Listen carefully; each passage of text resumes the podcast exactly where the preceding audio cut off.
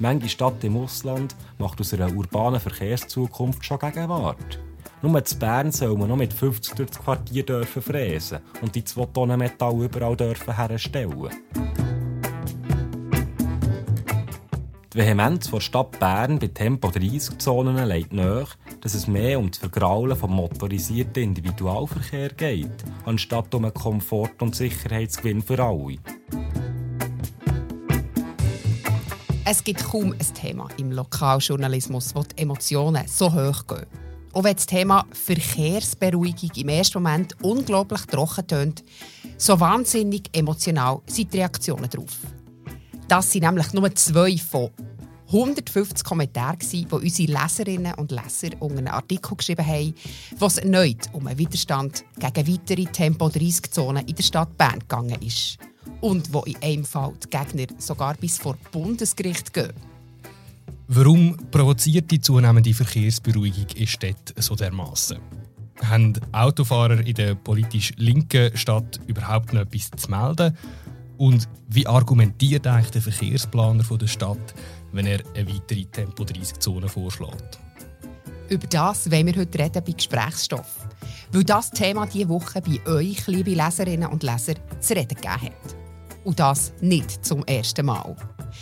Mein Name ist Sibyl Hartmann. Ich wohne in der Stadt Bern und ja, ich habe ein Auto. Und ich bin der Noah Fend, wohne auch in der Stadt Bern und ich habe ein Velo.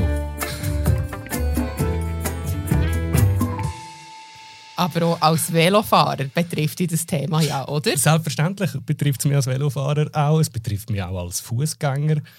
Ähm, es betrifft alle, die in irgendeiner Form am Verkehr teilnehmen. Das ist schon klar. Aber sag es nicht mit das Gleiche unter. Du als offenbar Autofahrerin in der Stadt Bern, wie erlebst du die Situation? Findest du zum Beispiel einen Parkplatz bei dir im Quartier? Ja, das ist natürlich genau ein Punkt. Es ist unglaublich schwierig, bei mir im Quartier einen Parkplatz zu finden. Aber genau dort sage ich mir einfach immer, nicht aufregen, nicht aufregen, weil das gehört einfach dazu, weil eigentlich braucht man als Städterin ja nicht unbedingt ein Auto. Das wollte ich gerade fragen. Für was brauchst du eigentlich ein Auto? Ja, ich gebe es zu, es ist schon ein, ein Luxusgut und etwas, äh, wo wir uns gönnen. Und das ist halt so wie der Punkt, wir haben ein Auto und gehen aber auch konsequent mit dem Auto in die Ferien und versuchen wirklich auf das Fliegen zu verzichten. Okay, fairer Deal, muss man, muss man sagen. Ähm, aber schon nur die kurze Diskussion zwischen uns zwei zeigt ja vielleicht im Ansatz, warum das äh, Verkehrspolitik immer wieder für Emotionen sorgt. Oder? Es betrifft alle und es geht letztlich auch irgendwie um das Miteinander. Ich finde, das ist übrigens auch das Schöne an Lokalpolitik oder auch an Lokaljournalismus. Es geht eigentlich immer um Themen, wo dich und wo mich und wo euch unmittelbar betreffen. Genau, wenn ich das Thema Verkehrsberuhigung höre, dann habe ich im ersten Moment auch das Gefühl, oh, das geht mir überhaupt nicht an. Aber ja, wenn man dann schon den ersten Satz äh, von einem Artikel liest, dann ist man mit drin und weiß ganz genau, es geht mir auch an. Genau. Äh, Noah, du hast im Vorfeld mit Christoph Hemmann geredet. Er hat äh, den Artikel geschrieben, den wir in der Einleitung erwähnt haben. Und zwar über ähm, die Autolobby, die sich bis vor Bundesgericht gegen die Einführung einer neuen Tempo-30-Zone in der Stadt Bern wert. Den Artikel haben wir in den Show Notes verlinkt. Den könnt ihr dort nachlesen. Wir hören in das Gespräch rein, würde ich sagen. Ja, merci vielmals, Christoph, dass du dir Zeit nimmst und sogar an deinem freien Tag schnell vorbeikommst im Studio. Sehr gerne. Äh, du hast äh, einen Text geschrieben, wo es um Tempo-30-Zonen geht in der Stadt Bern, beziehungsweise um einen Widerstand gegen solche Tempo-30-Zonen, die es immer wieder gibt. Und jetzt ist es ja allgemein so bei der Verkehrspolitik in der Stadt Bern, sobald es auch um Autofahrerinnen und Autofahrer geht, sei es Parkplätze, sei es Verkehrs- oder autofreie Zonen oder eben Tempo 30 Zonen, das sorgt immer für wahnsinnig viele Diskussionen und Emotionen. Wieso ist das eigentlich so bei dem Thema? Warum gehen die Emotionen immer so hoch? Grundsätzlich ist Verkehr etwas, was alle angeht. Ähm, mhm. Alle täglichen Teil davon sind. Und dann ist es ein wahnsinnig emotionales Thema aus verschiedenen Gründen. Also, äh, wir ärgern uns übereinander im Verkehr. Es ist latent gefährlich. Ähm, es ist mit vielen Aggressionen verbunden. Zum Auto haben viele Leute ähm, äh, schon fast eine gewisse erotische Beziehung. ähm, also ja, es kommt irgendwie sehr viel zusammen. und es betrifft alle. Mhm. Man hat auch so immer wieder das Gefühl, es wird einem etwas weggenommen, wenn es um Restriktionen für Autofahrerinnen und Autofahrer geht. Das denke mir dort irgendwie noch so speziell ausprägt. Das ist ja so, ja. Ähm, das Gefühl ist verbreitet und es ist ja auch nicht einfach falsch. Städte sind mal relativ stark auf das Auto ausgerichtet gewesen, ähm, auf die Idee, dass, dass der Autoverkehr wichtig ist, dass der überall durchkommt, dass der flüssig funktioniert und ja, das hat sich bisschen verändert und von dem her tut das Auto, ähm, die Autofahrerinnen und die Autofahrer fechten irgendwo einen Verteidigungskampf aus, ähm, weil ihnen tatsächlich etwas weggenommen wird. Mhm. Oft haben wir das Gefühl, egal um welchen Streckenabschnitt es geht, egal auch um welche verkehrspolitische Massnahmen es geht, es wird häufig die gleiche Grundsatzdiskussion geführt. Um was geht es dort im Kern bei diesen Debatten? Wo verlaufen die Konfliktlinien jedes Mal eigentlich? Aber ich denke, es ist letztlich schon eine Auseinandersetzung im Gang, wo die Verkehrspolitik, zumindest die von, von den Mehrheiten in der Stadt und, und fest auch in der Stadt Bern, probiert, den Langsamverkehr zu fördern, probiert ähm, mit Tempobeschränkungen die Wohnqualität äh, zu erhöhen in den Quartieren, Sicherheit auf dem Schulweg etc. Und ja, das sind, das sind alles Felder, wo, wo letztlich eben heisst, weniger Platz für das Auto, weniger Tempo für das Auto. Und den Leuten, die das nicht gefällt, die, die, die führen einfach einen, Verteidigungskampf. Und häufig habe ich wirklich das Gefühl, bei jedem einzelnen Projekt, also man probiert zu erhalten, was man hat, zu bewahren und, und, und sich zu wehren gegen, gegen einen Abbau und setzt das konsequent um. Haben sich die Diskussionen in den letzten paar Jahren verändert, inhaltlich, von der Argumentation her, von der Konfliktlinie her, irgendwie, oder führen wir eigentlich seit Jahren immer wieder die gleiche Grundsatzdebatte bei jedem Projekt? Ja, mir denkt eigentlich schon eine ziemliche Konstanz in der Debatte. Mhm. Ähm, wo so ein bisschen das allgemeine Klima in der Stadt hat angefangen. Seitdem, also jetzt in Stadt Bern könnte man es wahrscheinlich datieren, ungefähr mit 1992, wo Rot-Grün Mitte an die Macht ist gekommen. Mhm. Und, und seitdem sicher das ein Teil von, von dieser rot-grünen Politik war, den Verkehr anders zu organisieren. Und, und seitdem mindestens werden die Kämpfe ausgetragen. Ich denke, vielfach mit den immer gleichen Argumenten auf beiden Seiten. Es, es dauert auch alles lang. Also zum Teil ist man, ist man ja auch an den gleichen Themen ist man schnell mal 10 Jahre, 15 Jahre dran. Mhm. Oder? Entsprechend lang und, und ähnlich wird die Debatte geführt. In der Stadt Bern kann man vielleicht noch sagen, ist Ursula Weiss in ihren acht Jahren als Verkehrsdirektorin extremes rotes Tuch gewesen. Dann hat man es fest auch an ihr festgemacht. Mhm. An der SP-Gemeinderätin, die eben dem, ähm, der Verkehrsdirektion vorsteht.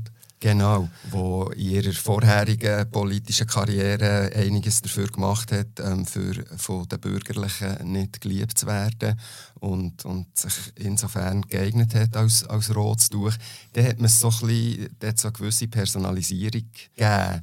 Und als sie dann ist weg war und von ihrer Parteikollegin Marike Kreut ist ersetzt wurde, hat man von bürgerlicher Seite zum Teil gehört, ah, jetzt wird es besser und jetzt kann man wieder zusammen reden. Das mag sein, dass, dass Diskussionskultur mindestens jetzt so in der ersten Phase von, von der Amtszeit Kreut ähm, eine andere ist. Man geht offen aufeinander zu. Man hat Hoffnung, etwas rauszuholen bei einer neuen Person, die man bei der vorherigen nicht hätte können. Aber ich denke, inhaltlich wird Frau Kreut genauso eine rot-grüne Politik, die satte Mehrheiten gibt, dafür ähm, verfolgen.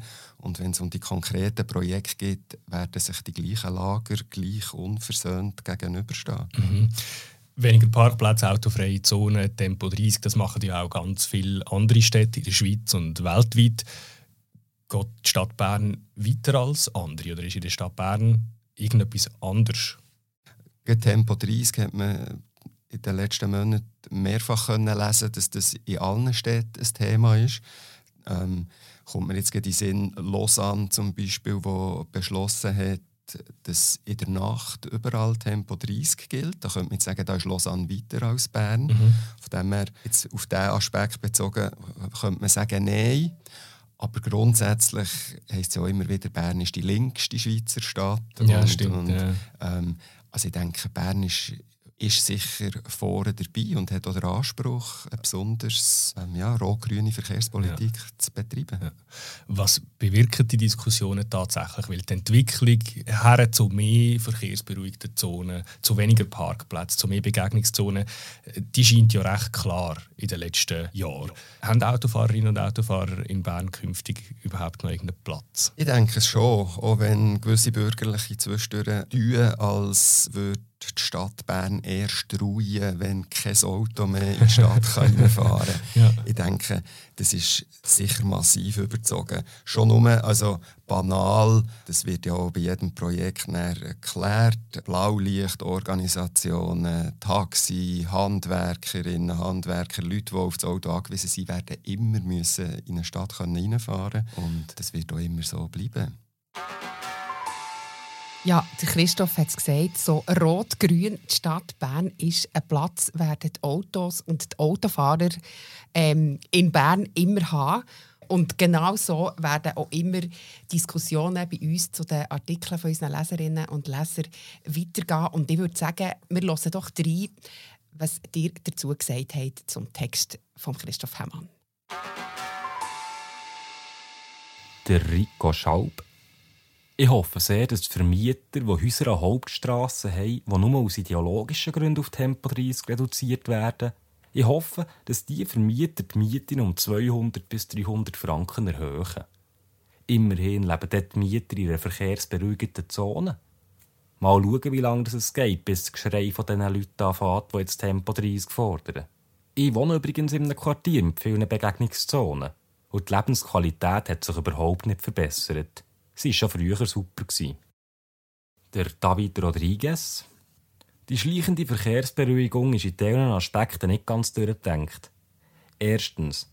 Die Reduktion um die Hälfte der Geschwindigkeit führt zu einer höheren Kadenz auf der Straße. Das wird subjektiv als mehr Verkehr wahrgenommen. Zweitens. Tempo 30 ist nicht nötig. Schon bei der Senkung der Geschwindigkeit von 60 auf 50 in den 80er Jahren hat es Studien gegeben, die von einer weiteren Senkung haben abgeraten Eine Kollision mit 50 oder 30 ist fast gleich schlimm. Und drittens, die Vehemenz der Stadt Bern bei Tempo-30-Zonen legt nach, dass es mehr um das Vergraulen vom motorisierten Individualverkehr geht, anstatt um einen Komfort- und Sicherheitsgewinn für alle. Der Fabian Meder. Wenn Autos 30 km pro Stunde statt 50 fahren, sind sie nicht nur weniger gefährlich, sondern es beansprucht auch viel weniger Platz. Kürzerer Bremsweg, schmalere Fahrbahn, weniger separate Abbiegespuren und so weiter. Der Platz, den man so gewinnt, kann von Anwohnerinnen und Anwohnern anders gebraucht werden. Wieso kämpfen die Autofahrer so verbissen um diesen Platz, wenn es doch ganz einfach mit weniger ging? Die Autofahrer werden den Kampf verlieren. Die Autos gibt es erst seit 200 Jahren. Die Anwohnerinnen und Anwohner werden sich ihren Platz zurückerobern. Der Manuel C. Wittmer. Ich verstehe den gegenseitigen Vorwurf vor sogenannten Ideologie nicht. Politik ist die Auseinandersetzung mit und die Umsetzung von Ideologien, wenn sie diese Mehrheit finden. Noch weniger verstehe ich allerdings Dinosaurier vom TCS und aus dem bürgerlichen Lager, es auch noch 2022 fertig bringen, mit einem Verkehrsweltbild von 1950 Politik zu machen. Zeiten sind vorbei, wo die Stadt diesen Blechungetümen gehört. Manche Stadt im Ausland macht aus einer urbanen Verkehrszukunft schon Gegenwart. Nur zu Bern soll man noch mit 50 durch das Quartier dürfen fräsen und die zwei Tonnen Metall überall dürfen herstellen. Daniela Lutz. Wieso immer das Links-Rechts-Schema bedienen? Es leben viele Kinder und alte Menschen in der Stadt, wo wir darauf müssen Rücksicht nehmen Die Strassen gehören nicht allein den Autos. Die Strassen sind öffentlicher Raum und gehören allen. 30 km pro Stunde, das ist gegen noch schnell. Fußgänger laufen 4 km pro Stunde. Also sollten wir die Stadt an die Menschen, die dort leben, anpassen, anstatt dass sich die Menschen an die Bedürfnisse der Autos müssen anpassen Ja, das war die Auswahl von unseren Reaktionen zum Text von Christoph Hemmann. Und wie ihr gehört habt, es geht wirklich vor vom einen Extrem ins andere. Und es ist, denke mir, eben schon noch recht repräsentativ für so eine verkehrspolitische Debatte. Es hätte genauso gut können um das Aufheben von Parkplätzen gehen, zum Beispiel. Dann wären nicht Tempo 30 Zonen, wenn nicht von Tempo 30 Zonen dreht, sondern halt eben von den Parkplätzen. Aber ich glaube, es prallen die genau gleichen Interessen letztlich aufeinander. Immer wieder bei diesen Diskussionen. Und das hat jetzt auch die Auswahl äh, einigermaßen schön gezeigt, finde ich. Ja, ich muss einfach nochmal darauf zurückkommen, das, was der äh, Christoph hat gesagt hat. Die, ähm, was hat er gesagt? Die erotische Beziehung genau. zum Auto, also wo ich irgendwie schon schnell ein gestaunt habe, ähm, dass man das kann haben kann. Aber ja, Hast du das nicht zu deinem, äh, zu deinem Auto? Äh, nein, wirklich okay. überhaupt nicht. ich zu meinem Velo schon ein bisschen, allerdings, finde ich. Was ich noch so einen wichtigen Punkt finde, gerade auch, wo aus dem letzten Kommentar rausgekommen ist, ist, sich aneinander anpassen im Straßenverkehr. Weil, äh, ob in der politischen Debatte oder eben auch im täglichen Verkehr, es dunkelt mir schon sehr häufig auch so ein, ein Gegeneinander und ein kässiges Gegeneinander. Es sich anhupen, es sich knapp überholen, es sich irgendwie unfreundlich zu gestikulieren. Und dort frage ich mich schon, ging es nicht auch einfach irgendwie ein bisschen anders, ein bisschen freundlicher? Ja, weil es sind ja irgendwie einfach alle mitverantwortlich, dass es funktioniert. Ich bin ja auch als, als Fußgängerin äh, bin ich mitverantwortlich, dass auch wenn ich natürlich Vortritt habe ähm, auf dem Fußgängerstreifen, dass ich trotzdem noch mal irgendwie schnell schaue mhm. und dass ich aus dem Auto raus vielleicht einfach auch mal einer Fußgängerin oder einem Fußgänger sage, ja, ist gut, du kannst du kannst übergehen, auch wenn es eigentlich Voll, klar Sich mal gegenseitig den Vortritt lassen, auch genau. wenn man vielleicht nicht müsste. Und natürlich bin auch ich als Velofahrer mitverantwortlich, dass ich nicht beim Rotlicht über die Kreuzung Bolzone links und rechts äh, zu schauen. Das ist schon klar. Gleichzeitig finde ich, das ist äh, schon auch noch wichtig, oder? Autofahrerinnen und Autofahrer haben, haben schon noch so eine spezielle Verantwortung in dem Straßenverkehr, weil sie in Fahrzeugen hocken, die einfach massiv viel stärker und ergo massiv viel gefährlicher auch sind, gerade für andere Verkehrsteilnehmende, die nicht durch Blech und Airbags geschützt sind. Dort, also, oder die Relation finde ich schon, muss man auch noch sehen und auch noch wahren, ohne aber zu sagen, dass nicht alle eine Verantwortung tragen und dass auch alle könnten irgendwie ihren Beitrag leisten, so vielleicht ein bisschen mehr miteinander.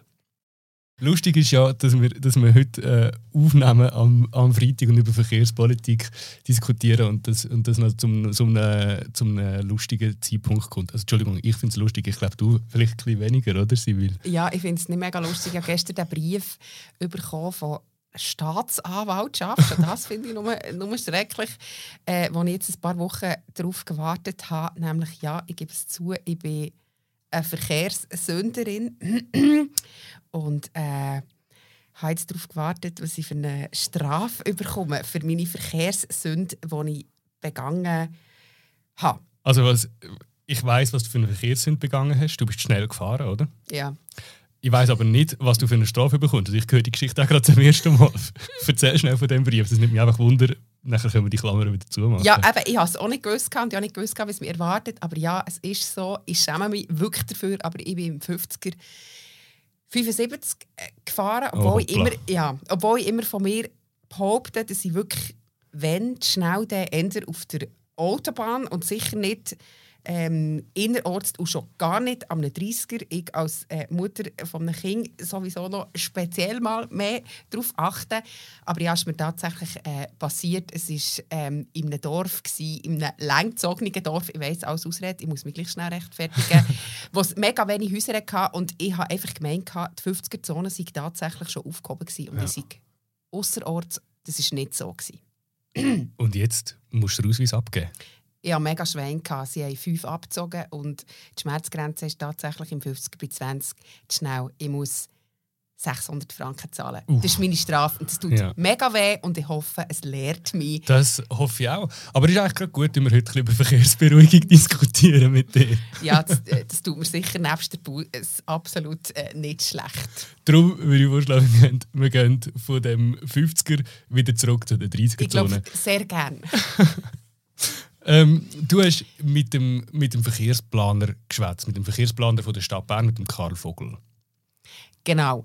Ähm, wir haben ja vorhin in den Kommentaren gehört, die, die die Autolobby vertreten haben und die gesagt haben, was alles nicht gut ist an der 30er-Zone und dass das eben nicht so ist, dass das ähm, zur Verkehrsberuhigung beiträgt und weniger gefährlich ist. Und hey, sie haben argumentiert und wir haben von Karl Vogel einfach mal wissen, was seine Hauptargumente sind für die Tempo-30-Zonen, die ja wirklich in der Stadt immer wie mehr eingeführt werden. Und das war seine Antwort. Gewesen.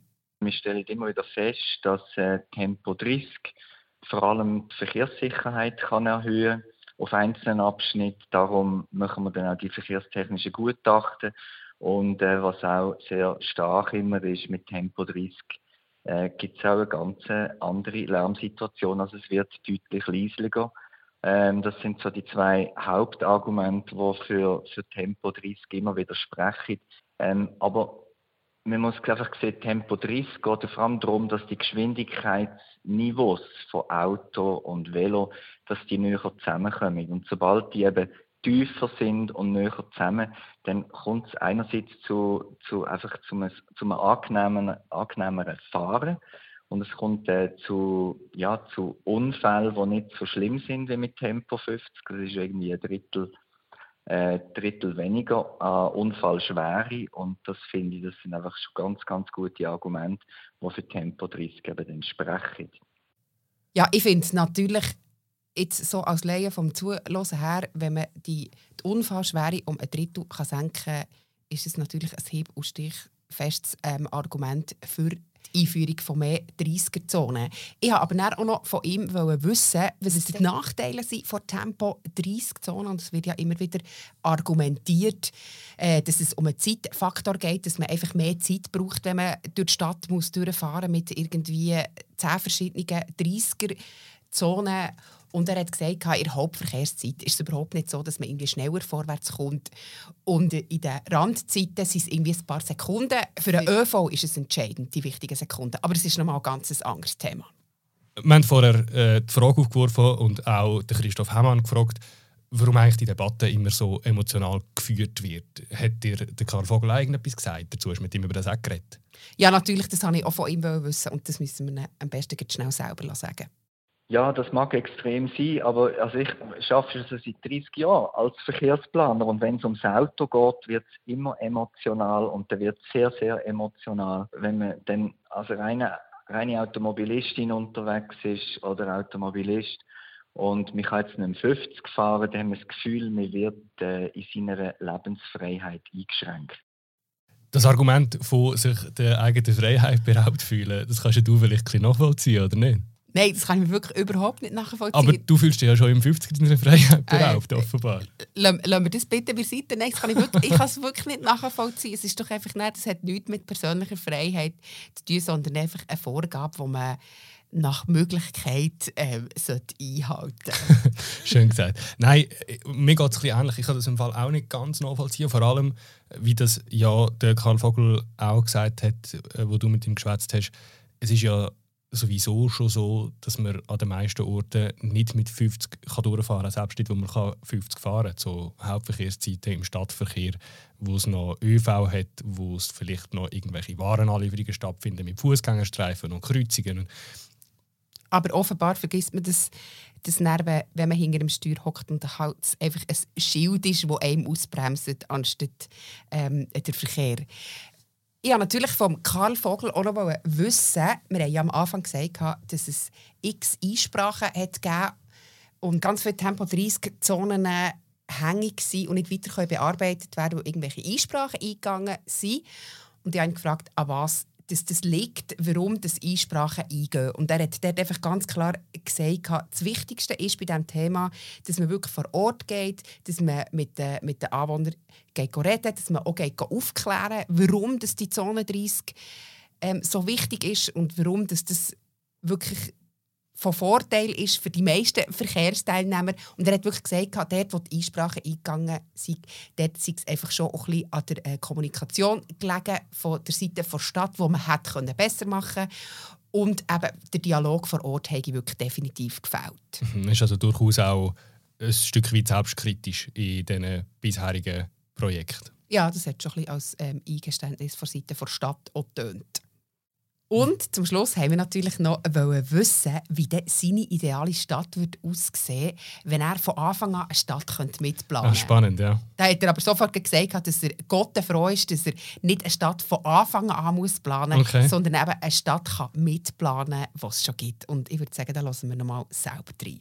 Unsere Aufgabe muss jetzt sein, ähm, die Stadt, die wir haben, die so weiterzuentwickeln, dass sie lebendig bleibt und da habe ich schon meine Vorstellung und die gehen so halt ganz klar in die Richtung, dass wir eine Stadt haben, die klimaneutral ist. Das heißt, man ist mit dem ÖV zu Fuß und mit dem Velo unterwegs und man hat breite, entsprechend breite Velostreifen, wo man nicht so konzentriert die ganze Zeit auf dem Velo muss sitzen, sondern auch entspannt unterwegs sein und auch Freude haben und dass wir eine Mobilitätskultur dann haben, wo man auch mal Fehler äh, kann eingestehen, wo man Leute durchlässt und ähm, ja, wo man auch sich auch ein bisschen Zeit kann nehmen, wo man auch sich kann austauschen auf dem Velo, auch ein Gespräch führen, so wie man es in einem Bus kann machen, aber dass wir nach wie vor eine prosperierende Stadt haben mit einer mit tollen Läden und äh, Veranstaltungen,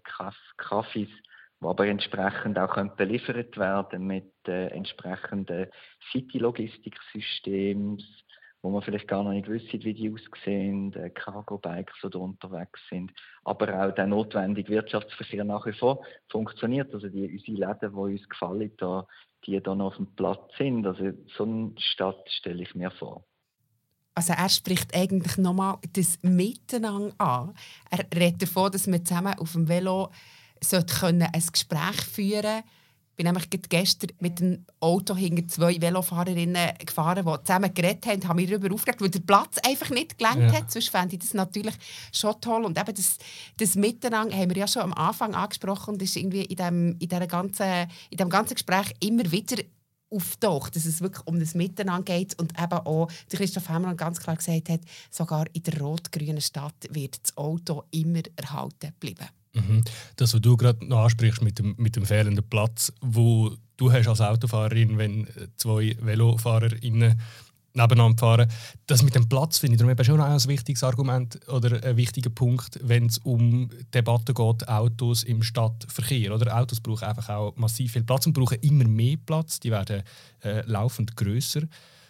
Und darum so das Platzargument oder die Frage nach dem Platz finde ich bei irgendwelchen verkehrspolitischen Maßnahmen ist halt schon auch noch eine wichtige Frage und dann was der was der Karl Vogel beschreibt als irgendwie so ein Vorstellung als Idealzustand ein Miteinander, wo Gewerbeverkehr ermöglicht, wo Individualverkehr ermöglicht, ÖV, Velos. Ich habe so das Gefühl, es ist so eben man skizziert ein idealistisches Ziel, ein Idealzustand, wo man als solche wahrscheinlich nie ganz wird erreichen, sondern man versucht als Gesellschaft, als Stadt, als Politik sich laufend möglichst näher dem Idealzustand ähm, zu kommen. Man versucht sich dem so gut wie möglich anzunähern, ohne es vielleicht jetzt zu schaffen. Aber darum ist es auch, auch eine kontinuierliche Debatte. Weil man sich versucht, dem Idealzustand anzunähern. Und das geht ja wahrscheinlich unter dem Strich. Und darum werden wir auch nie an ein Ende kommen von dieser Debatte und sagen, so, und jetzt sind wir mit der Verkehrspolitik in der Stadt Bern dort, wo wir sein wollen, Ende der Geschichte. Das wird es wahrscheinlich nicht geben. Wir sind zwar jetzt am Ende angelangt von der dritten Folge vom Gesprächsstoff, aber weil die ganze Diskussion, ja, wie der Noah so schön zusammengefasst hat, kein Ende nimmt, wollen wir auch von euch wissen, wie eure ideale Stadt aussieht. Und wir wollen natürlich auch von euch wissen, was ihr zu diesem Podcast sagen habt. Schreibt uns doch ein Mail an podcast.bern.tamedia.ch. Wir hören uns, wenn ihr mögt, in zwei Wochen wieder. Produktion und Moderation Sibyl Hartmann und Noah Fend. Stimme Benjamin Launer. Sounds Anne Hebise.